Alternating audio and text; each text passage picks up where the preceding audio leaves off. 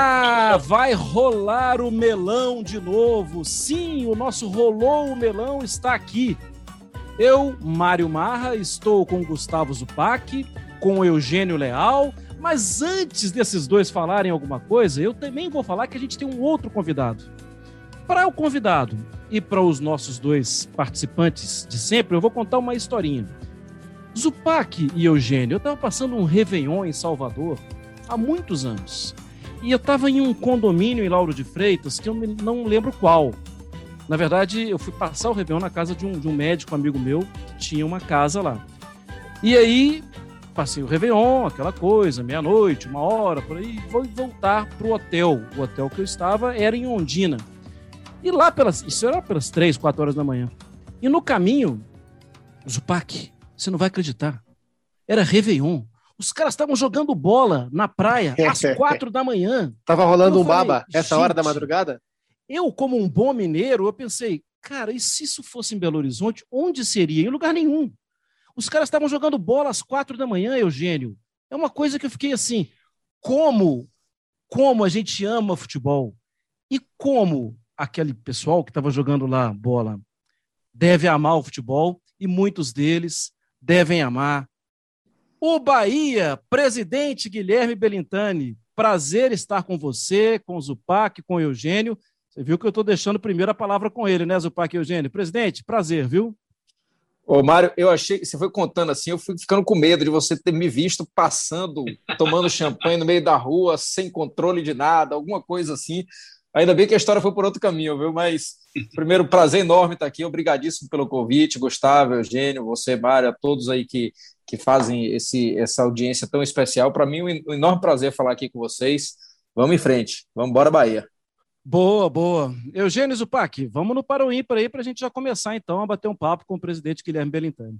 Por ordem alfabética, velhos, o, não, o Eugênio primeiro, que é ordem alfabética. Presidente, prazer tê-lo aqui com a gente no Rolou o Milão. E tem duas ou três semanas, a gente estava aqui falando sobre a crise que envolvia o presidente Rogério Caboclo. E, eu dizia, também pudera, né? pela forma é, com que ele chegou ao poder. Né? Todo respeito, é, era um, é ainda né, um conselheiro do São Paulo, mas ele chega na surdina, sem um debate de ideias, sem um, pelo menos público, né? É, talvez nos bastidores aqui, é, tenha havido né, alguma articulação, assim, mas é, muito uma questão assim, de repente temos um novo presidente eleito com antecedência para a CBF e tal. E eu dizia, eu acho que essa saída dele é um momento para se repensar o futebol brasileiro, né, dessa correlação de forças, dessas questões internas da CBF, muitas vezes misteriosas, sempre guardadas a sete chaves, e eu dizia, a hora dos clubes tentarem fazer alguma coisa. E, de repente, apareceu. Só que também apareceu, assim, para quase todo mundo de surpresa até conversava né, com o presidente do São Paulo no, no Sport Center é, na manhã da, da quarta-feira, o Júlio Casares, e ele falava: achei muito bom porque a gente conseguiu manter o sigilo. E essa é a minha questão. É, como é que foi esse, é, esse trâmite até que os clubes cheguem a esse manifesto, que muita gente coloca como liga, mas lendo o manifesto, a Liga é a última coisa do manifesto. Antes disso, tem toda uma questão, uma exigência de reorganização do sistema eleitoral, da, da representatividade dos clubes dentro da CBF. Como foi essa trajetória, presidente? Um abraço. Olha, Eugênio, primeiro o que você pergunta assim mostra o, o fato de termos feito em silêncio, é, não necessariamente em segredo, mas em silêncio, mostra que é, o clima de união dos clubes está diferente e os clubes têm amadurecido.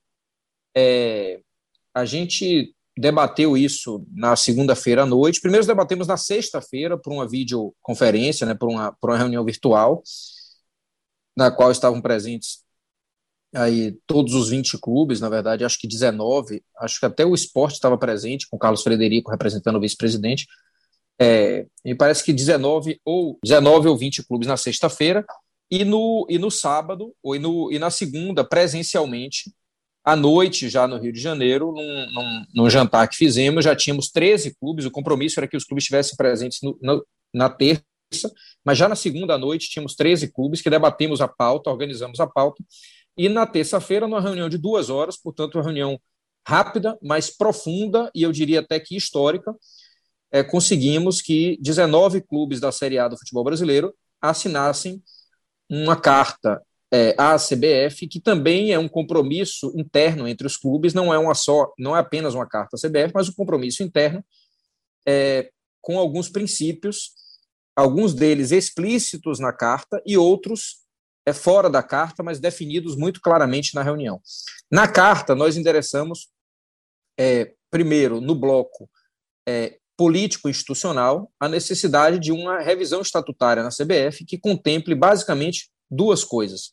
A primeira delas, o fim do peso diferenciado para os votos entre clubes de Série A, clubes de Série B e federações. É, hoje a federação tem voto peso 3, o clube de Série A peso 2 e o clube de Série B peso 1. O que nós defendemos é peso 1 para todo mundo, inclusive sem diferenciação entre os votos de clubes de Série A e Série B.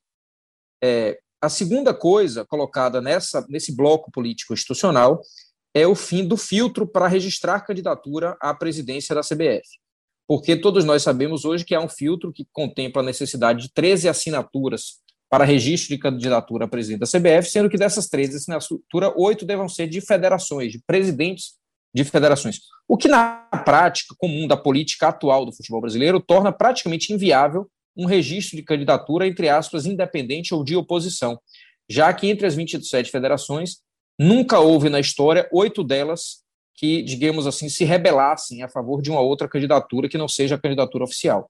Portanto, a gente pede essas duas mudanças no âmbito político institucional e no âmbito é, esportivo e da organização do futebol brasileiro, a gente informa, aí já não, não é mais uma requisição, um pedido, a gente informa é, que estaremos constituindo imediatamente a Liga do Futebol Brasileiro entre clubes de Série A baixo assinado, que são 19, e depois da entrega da carta, o esporte já se manifestou favoravelmente a também integrar, portanto, hoje ainda que informalmente, não oficializado, mas verbalmente já dito, o esporte também integra e teremos 20 clubes, portanto, nessa liga. E tivemos também o convite e a sinalização positiva dos 20 clubes de Série B para também integrarem a liga e fundarmos a partir de então uma organização nova no futebol brasileiro, que além de funcionar como um mecanismo associativista dos clubes, funcionará também como um mecanismo de organização e de comercialização do Campeonato Brasileiro, séries A e Série B. Por que, que isso foi feito em silêncio? Porque a gente está mais unido do que jamais esteve, pelo menos jamais que eu tenha visto nos meus quatro anos aqui, acompanhando a presidência é, do, do Esporte Clube Bahia e nos meus seis anos como conselheiro do clube. Portanto, eu tenho dez anos aí, é, é, praticamente oito anos aproximadamente. O primeiro mandato de conselheiro foi menor, oito anos aproximadamente acompanhando a política do futebol. E eu nunca vi os clubes unidos como eu vejo nesse momento. É, aí tem dois aspectos. Como explica a união dos clubes de forma muito objetiva aqui, eu já me alonguei demais na primeira resposta, mas explica de duas formas. Primeiro, o amadurecimento dos próprios clubes. É, a gestão, a forma, a, a, a, o refresco, digamos assim, mental que tem acontecido. E do outro lado, a necessidade barra vacância do poder, não é? é eu acho que isso é muito claro. É, na política não há cadeira vazia. Quando ela está vazia, alguém vai lá e ocupa. E nós decidimos ocupar uma cadeira, não formalmente na presidência da CBF, mas uma cadeira também de protagonismo no futebol brasileiro. Muito interessante. Presidente, bom ouvi-lo. É, e são vários pontos que a gente pode puxar nesse novelo para discutir, mas um me chamou a atenção: que quando é, você fala sobre a formação da Liga, você fala que não é uma reivindicação. É, vocês informaram a CBF de que tem uma liga sendo formada. E se por um acaso a CBF não entregar a organização, o comando, entre aspas, do Campeonato Brasileiro para vocês, ainda assim vocês vão oficializar e disputar uma competição de vocês? Isso não pode ter algum tipo de, de barreira para legitimar até junto à Comebol, junto, a, junto à FIFA? Uma vez que vocês informaram a CBF, e se ela falar não, eu não quero, o que, é que acontece? Não, na verdade, Zupac, aqui, de forma bem objetiva, primeiro que eu não acredito nisso é, o clima com a CBF, por mais que tenha sido muito franco, verdadeiro e objetivo, é, sem espaços para negociações que não sejam decorrentes da formação da liga, quer dizer, a, negocia a, a formação da liga não está em negociação. O que está em negociação são os desdobramentos da formação dessa liga. é, ainda assim, o clima é um clima bom, é um clima positivo, não é um clima belicoso. Por quê? Primeiro, porque tem pessoas que compreendem e respeitam a história dos clubes e o direito dos clubes requererem isso. É, podem divergir, é óbvio, mas respeitam o direito de, de, de pleitearmos ou de informarmos. Né? É, e eu entendo também que tem um determinado momento da história é, que você tem que estar mais antenado com a realidade. Porque eu digo assim, se você não estiver antenado com a realidade, a realidade se vinga de você. Né? Ela vai lá e se auto proclama, né? Não dá para brigar com algumas realidades. E eu acho que é esse o caso agora. Portanto, a minha expectativa é que a gente tenha uma relação muito equilibrada com a CBF. Assim como eu sempre acreditei na união dos clubes, eu estou acreditando nesse momento que essa transição do futebol brasileiro vai ser pacífica, vai ser harmoniosa. Agora, eu diria que não há hipótese de não aceitar, porque esse campeonato é feito pelos clubes.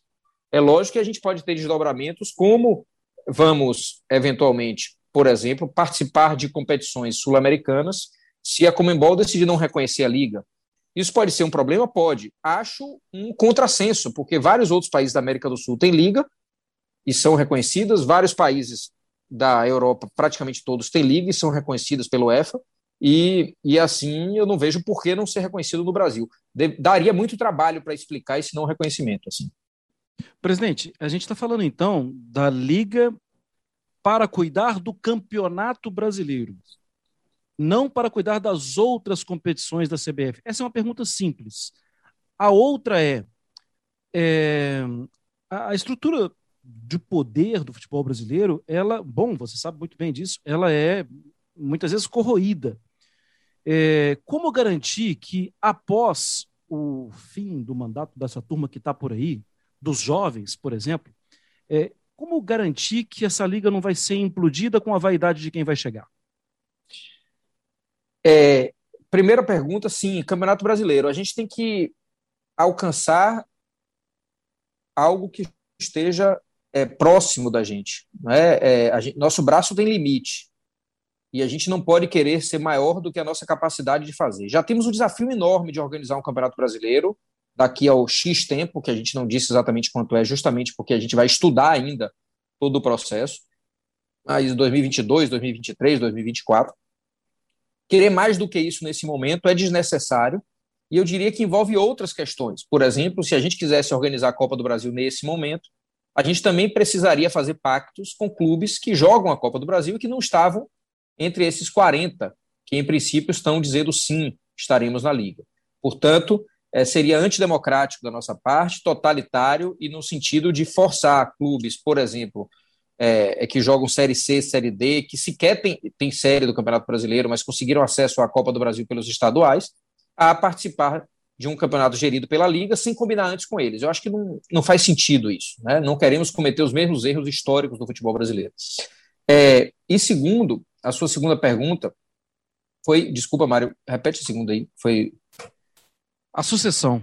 Quem a sucessão. após... Vai, vai manter a mesma ideia? novamente eu digo assim que desfazer coisas boas é muito difícil. Você tem que prestar muita conta, você tem que ter muita coragem para desfazer coisas que estão dando certo. É, eu acredito nisso. Eu acho que a evolução do mundo ela se dá a partir do momento em que você conquista ganhos, conquista espaços, conquistas, conquista, digamos assim, é, é, avanços, né? e quem vem depois às vezes quer destruir tudo, né? Mas dá trabalho. Dá trabalho. A gente sabe que a, a tentativa de destruição é muito comum, não só no futebol. Mas é, o que eu percebo é que se fizermos um bom trabalho de formação da liga, quem vai chegar depois não vai conseguir dizer que vai destruir, porque o trabalho está bem feito e ele tem que prestar contas ao seu torcedor, ao seu sócio, ao seu conselho, e é muito difícil nessa linha. É, portanto, eu acredito que isso depende da nossa capacidade de sermos competentes para fazer. Que é um desafio grande, vale, vale ressaltar. Nós agora mostramos a coragem política para dizer que vamos fazer, e agora temos que ter a, a capacidade de gestão e de estratégia para, de fato, fazermos. Né? É, eu acho que isso, presidente, passa muito pela união, né? por um sentido de unidade entre vocês. E, ao mesmo tempo, nós sabemos que o futebol mexe com paixão, que os presidentes, todos eles são, acima de tudo, torcedores dos seus clubes. E como fazer para lidar com diferenças? Por exemplo, é, temos debates eternos no futebol brasileiro acerca do, por exemplo, Copa União de 87. Quem é o campeão? A taça das bolinhas, vai para A ou vai para B? São coisas, na minha opinião, menores, na, na, cabeça do torcedor, nem tanto, são coisas importantes, que ficam indefinidas aí politicamente e, e os clubes talvez tenham que passar por cima disso, né, para superar essas questões. Como outra, arbitragens. É, a cada semana nós tivemos clubes reclamando da arbitragem da CBF. Em algum momento, é, essa arbitragem passa a ser da Liga. É o que é, eu deduzi do que foi colocado. E aí? Os clubes continuarão reclamando da arbitragem ou não? É, um outro ponto: essa liga deve ter um presidente. É, esse presidente vem de onde? É um é um político do futebol, no, no, bom termo político do futebol, ou é um, um administrador, né, um CEO, um executivo? É, é claro que, é, pelo que o senhor relatou, ainda é um, um processo bem inicial, né? as reuniões foram poucas, não me parece ter havido tempo para muitos debates, profundos debates. Mas essas questões foram tocadas porque é importante que todos estejam é, caminhando juntos nisso. Né? Pra, porque essas coisas que podem parecer menores ali na frente, poxa, mas esse cara que elegeram é ligado, veja bem, ao Atlético Mineiro, esse cara vai favorecer o Atlético Mineiro. Mas a arbitragem, como é que vai ser a arbitragem? Vai favorecer o time A, o time B? E aí, presidente? Pô, eu, eu vejo duas coisas que devem ser ditas, né? Primeiro, nós não precisamos inventar a roda. Tudo isso que você está colocando como mistério já existe no mundo inteiro. É, a Liga Espanhola ela cuida da arbitragem e ela é formada pelos, pelos clubes. A Liga Inglesa, a mesma coisa. É, ligas muito menores é, também acontece isso e o mundo funciona melhor do que funciona aqui. Aqui na Bahia, em Salvador, eu não sei se vocês sabem, conhecem o Carnaval de Salvador, mas no circuito do centro, o circuito do centro antigo lá em cima, tem uma curva que o trio elétrico faz, é chamado curva da Sulacap, é um prédio que chama Sulacap, que é da Sul América Capitalização. É uma curva que praticamente o trio elétrico vai descendo a ladeira e ele faz a curva praticamente 180 graus, subindo a ladeira. Um trio elétrico daquele tamanho. É uma manobra que se a gente dissesse hoje, se o trio elétrico passasse direto e a gente dissesse que hoje, a partir de agora, o trio deveria voltar na curva da Sulacap, todos no carnaval inteiro diriam que é uma loucura. E que deveríamos continuar indo reto, sem voltar na curva da Sulacap. Como nós voltamos na curva da Sulacap há décadas, e o trio elétrico foi crescendo e foi se adaptando àquilo, todo mundo acha normal. Imaginemos que nós uma, tivéssemos uma liga no futebol brasileiro hoje, gerida pelos clubes, com arbitragem organizada pelos clubes, com a gestão profissional, profissional é, executivos de mercado, como é qualquer liga do mundo. E a gente tivesse se reunido ontem para dizer: acabou isso.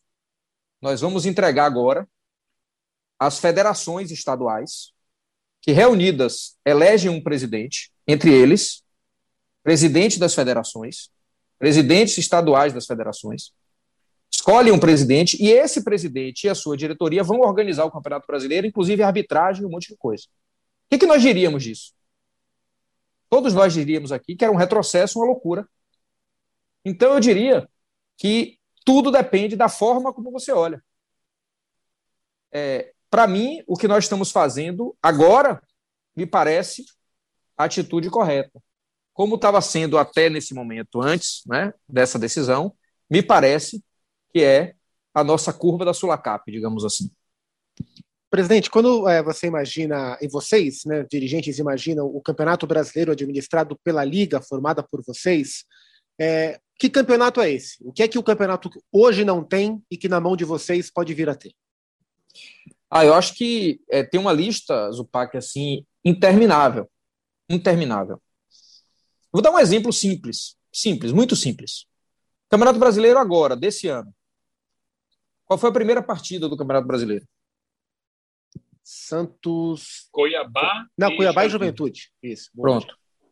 Com todo respeito ao Cuiabá e ao Juventude, não acho que faça nenhum sentido. A primeira partida do Campeonato 2021 foi com dois clubes que ascenderam agora no campeonato. Se tivesse o Bahia, também não faria sentido, só para deixar registrado, que não é nada com o Cuiabá ou com a Juventude. A abertura do Campeonato Brasileiro deveria ser Flamengo e Palmeiras, ou Palmeiras e Flamengo. Alguém no mundo de, digamos assim, de gestão do marketing do futebol ou de qualquer marketing pensaria diferente isso? Não pensaria. Esse não é um tema que passa pela nossa realidade da organização do Campeonato Brasileiro. As pessoas não se preocupam com isso. Esse tema é tão marginal, digamos assim, no nosso pensamento, que não tem nem crítica sobre isso. Ninguém nem levanta mais crítica.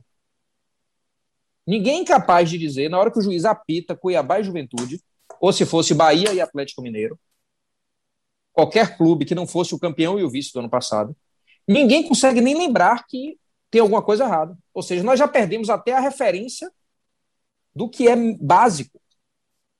É, então, assim, eu só estou dando um exemplo de uma coisa absolutamente simples. Eu, tô, eu vou jogar amanhã aqui Bahia e, e, Ceará, não sei se pode dizer horário assim, é gravado, né? Mas estamos gravando aqui. Meu jogo é amanhã. Fique à vontade. Né? Beleza, então pronto. O jogo, até dois dias atrás, era às, às, às 20 horas, salvo engano, ou 21. Há dois dias atrás, nós recebemos o ofício dizendo que o jogo é 16 horas. Daqui a três dias, o jogo é 16 horas. Nós programamos para estar tá todos os jogos, pelo menos 24 horas antes, os jogadores é, acomodados no seu quarto. 24 horas antes do jogo. É um planejamento nosso. Dessa vez, atrapalhou muito, não atrapalhou um pouco, mas, gente, três dias antes mudou o horário da competição, mudou o horário do jogo. Três dias antes. E o Estatuto Torcedor, se qualquer torcedor do Brasil entrar com ação hoje, muda o jogo de amanhã, porque as pessoas não entram, não, não querem fazer isso. O Estatuto Torcedor proíbe isso dez dias antes do jogo. Só para dar um exemplo, porque mudou por causa da seleção brasileira. Ou do Copa América. Mas não tinha Copa América antes, eu não estou entendendo. Copa América foi, foi feita segunda-feira passada? Agora? Então, assim, só estou dando. Né?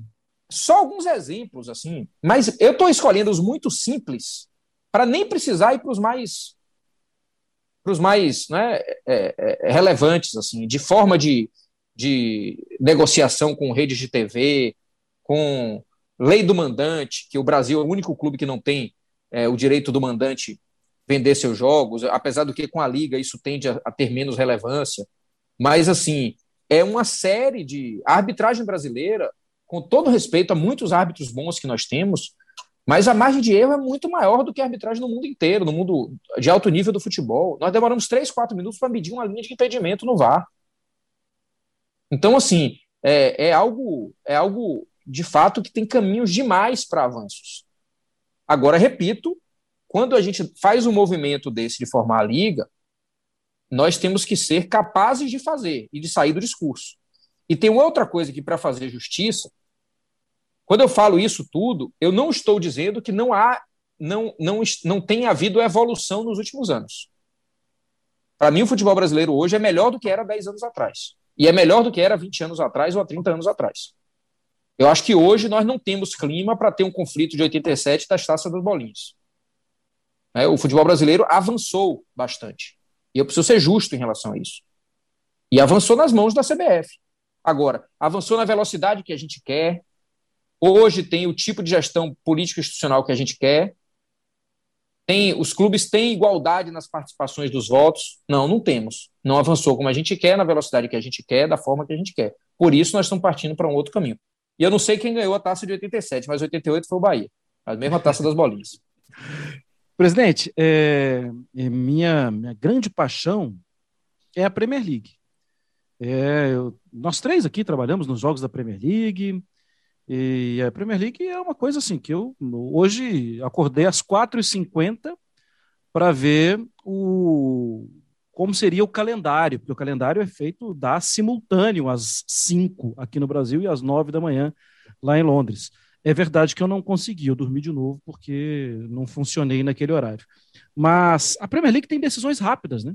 Se tem alguma coisa disciplinar, ela é julgada na segunda-feira. Três julgadores definem qual é a punição daquele, daquele, daquele ato. É, se tem um pleito, tipo, não queremos que tenham cinco substituições, vamos ser só três, uma maioria precisa definir isso. São 14 votos que definem, e os outros seis ficam ali é, reclamando. É, no esboço da Liga no, de Estatuto, o que já tem que a gente pode já ficar sabendo? Olha, o que já tem, Mário, é muito mais no campo de princípios do que de decisões. É, é o princípio maior de todos que nós. Vamos lá. Então, te pergunto, qual o modelo? Qual o modelo Pronto. da Liga? Por que, é, que a gente decide... Por que, que nós decidimos não debater temas que não fossem principiológicos?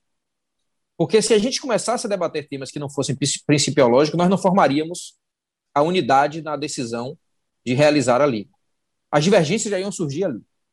Então, nós decidimos que estávamos de acordo com a formação da Liga, que essa decisão ela é definitiva, ela não retroage, que nós começaríamos a trabalhar já e que teríamos, sempre que possível, a tentativa de consenso e sempre que não for possível, as decisões seriam tomadas por maioria e seguidas pela minoria. É isso que está decidido no âmbito dos 20 clubes, dos 19 clubes que estiveram presentes na reunião. Nada mais do que isso. Fora isso, é o que está expresso na carta em relação aos nossos desejos político-institucionais. Os a passos serão de... dados. Pronto, a partir de agora, os passos começam a ser dados, que é formação da comissão, discussões, comissões temáticas para discussão de cada, de cada um dos assuntos, é, é, prazos, cronogramas, com quem nós vamos conversar, conversas com o mercado, regras para conversa com o mercado, é, é, é, todo, todo o procedimento que nós vamos fazer para tomada de decisões, conversa com Série B, enfim, conversa com a própria CBF. Tudo isso, eu diria que em três, quatro semanas, há uma tendência, uma tendência de nós termos algo mais decantado, mais concreto, para fazermos as coisas com maturidade com velocidade, sim, mas com maturidade e com responsabilidade. Eugênio, é. rapidamente sim. aqui, ó, só para fazer aquele, aquela dica, o presidente é um leitor de futebol também. Ah, opa, bem, tô, com bem dois encaixado, aqui, é, Os Trilhos da História, vou até mostrar aqui para quem está vendo, nossa, é, do Bruno Marques, que é um livro que eu ganhei há alguns anos, das memórias da Desportiva Ferroviária do Espírito Santo. E o Bruno é um cara muito legal, um estudioso de futebol. E um outro que eu não sei se vocês conhecem, Década de Ouro, a história do heptacampeonato do Esporte Clube Bahia. O autor é o Elton Serra. Isso. E aqui já aproveito para mandar um beijo pro Elton. Eugênio. Então, peraí, peraí que eu vou fazer a minha propaganda. Peraí. Opa! o presidente também tem a sua dica de leitura imagino que esteja também associado ao Bahia, assim como o livro aí do nosso querido Elton Serra, companheiro nosso aqui nos canais ESPN e Fox eu, Sports. Eu já li um outro também do Bahia, que é o Bora Bahia do Bob Fernandes. Estava ali procurando o livro para fazer a propaganda, mas ele está aqui embaixo do computador para deixar o computador maior. então a minha propaganda vai para esse aqui. Ah, tem aqui, está aqui. Esse aí é livro de cabeceira do Mário Mar. Beleza, exatamente. Então, esse tá aqui eu, dando, eu já li, estou agora folheando um pouco as minhas anotações em cima dele, nada mais é, é, oportuno para esse momento. Né? Como a Premier League se tornou o negócio mais rico e revolucionário do esporte mundial. Boa. É, então, eu acho que a pergunta que o Marra fez agora há pouco está um pouco que respondida aí, né? Porque ele perguntou se a Premier League seria um, um modelo a ser seguido. Eu, eu acho, Eugênio, que nós temos que abrasileirar modelos. Né? Eu acho que a gente tem que ouvir um pouco de cada coisa, entender e principalmente compreender que não é importando um modelo específico que a gente vai ter sucesso. Nós temos circunstâncias muito específicas no nosso futebol e que devem ser reconhecidas para que a gente tenha sucesso. É, a realidade cultural é diferente, o, o, o, a origem dos clubes é muito diferente. Por exemplo, para mim é inconcebível que a gente, a gente formule um, um projeto de liga que trate como regra o clube empresa, por exemplo, né? Ou pelo menos o clube com altos investimentos de magnatas do mundo inteiro, de, de petrodólar ou de grandes é, investidores europeus ou asiáticos. É, não dá para fundamentar o nosso processo desta forma. Não que isso não vá acontecer em algum momento, mas isso não pode ser concebido como regra nesse momento do futebol brasileiro, que tem uma cultura muito formada, formada em clubes associativistas. Alguns vão se tornar empresas se quiserem se tornar, outros vão ficar associação se quiserem ficar. Isso tudo, por exemplo, deve ser concebido como um, um digamos assim, uma liga abrasileirada, e isso é bom, não é ruim. O presente. com o nosso tempo, né, o Zupac, aqui no. Sim, vai. Tempo, acho que dá tempo de fazer mais uma, sim. É, presidente, sobre a questão das federações, de mudar o, o peso dos votos. É, Para isso acontecer, pela Assembleia da CBF, pelo Estatuto, é uma Assembleia onde as próprias federações teriam que votar. É, o senhor acredita que as federações serão nobres o suficiente para votarem pelo próprio enfraquecimento? Olha, eu acredito que as federações elas querem os clubes próximos também. É, e vai estar na hora de mostrarem também que tipo de valor dão a cada clube do seu estado. Se, por exemplo, a, federação aqui da Bahia se mostrar contrária a essa mudança, o Bahia vai se portar com a federação também de um jeito um pouco mais distante e menos parceiro. Por quê? Porque se quer ser mais importante do que cada clube, a gente não está pedindo para o clube ter peso maior, a gente está pedindo paridade. Então vai estar na hora, de certa forma, de cada federação mostrar aos seus clubes que a elegem, né, elegem as diretorias das suas federações, o que que, que que querem nessa relação. Então, eu não sei se vão votar pela mudança ou não. O que eu sei é que isso vai terminar pautando a relação dos clubes com as suas federações. Presidente, a gente tem um quadro aqui que é o, o F5, né? Que é a atualização da queda de técnicos nas duas principais séries do Campeonato Brasileiro. Na semana passada, a gente fez o quadro e à noite caiu o Felipe Conceição. Nessa semana, né, Zupac Eugênio e presidente Guilherme Belintani, se eu não tiver equivocado, e eu acho que não estou, porque faço esse acompanhamento diário, o América com Lisca, o Cauã Almeida está cuidando do time agora, né? O Inter com o Miguel Angel Camires, já não tem mais, né? E agora está o Osmar Loss. E o Cruzeiro, naquele dia tinha o Felipe Conceição, hoje não tem mais, tem o Moza. É... Só eles, e, né? só eles, mas assim, a gente tem que abrir o jogo pro, pro fã de esportes, né? A gente está gravando é, esse, esse programa numa quarta-feira, que é dia de rodada, e é o dia mais arriscado dessa lista ser rapidamente desatualizada, mas por enquanto é isso. Lembrando que no caso do América, o Lisca pediu demissão, né? Não foi o América sim, que demitiu sim. o Lisca. Eu acho que a gente podia, em uma só voz, talvez, né, ou talvez como um jogral antigo de colégio, agradecer o presidente Guilherme Belintani pela nobreza da participação, né? Temos muito que te agradecer, enriqueceu muito o nosso debate, viu, presidente? Obrigado, obrigado a vocês. Eu vou falar um pouco sobre queda de treinador, 30 segundinhos aqui, que a gente tem o costume de botar muito a culpa no dirigente. Não? dirigente não gosta de mandar treinador embora. Eu acho que essa culpa, com toda a verdade que eu tenho, ela é, ela é tripartite. Ela é do dirigente, indiscutivelmente. Na verdade, quatro. Ela é do dirigente, ela é do treinador também, é, que precisa melhorar, avançar, melhorar os seus estudos, melhorar relações interpessoais, gestão de grupo, uma série de outras coisas. Ela é da torcida, que entende que a solução mais simples e fácil é pressionar para derrubar o treinador. Eu sei o que é treinador que não traz resultado. Eu sou pressionado, eu tenho 80%, 90% dos torcedores pedindo para trocar. E ela é da imprensa, que também critica muito a gente na hora que a gente demite mas na hora que ele está quase caindo, a imprensa fica pautando, né? Vai cair ou não vai cair? Vai... O torcedor picha, um torcedor picha o muro de um clube, um torcedor ah, isso é uma briga picha o muro nossa, de um clube.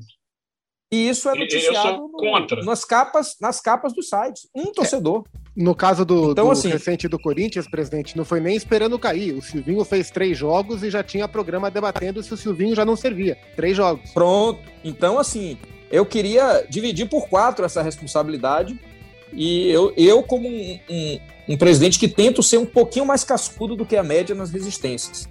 É, mas não aguento tanta pressão, não.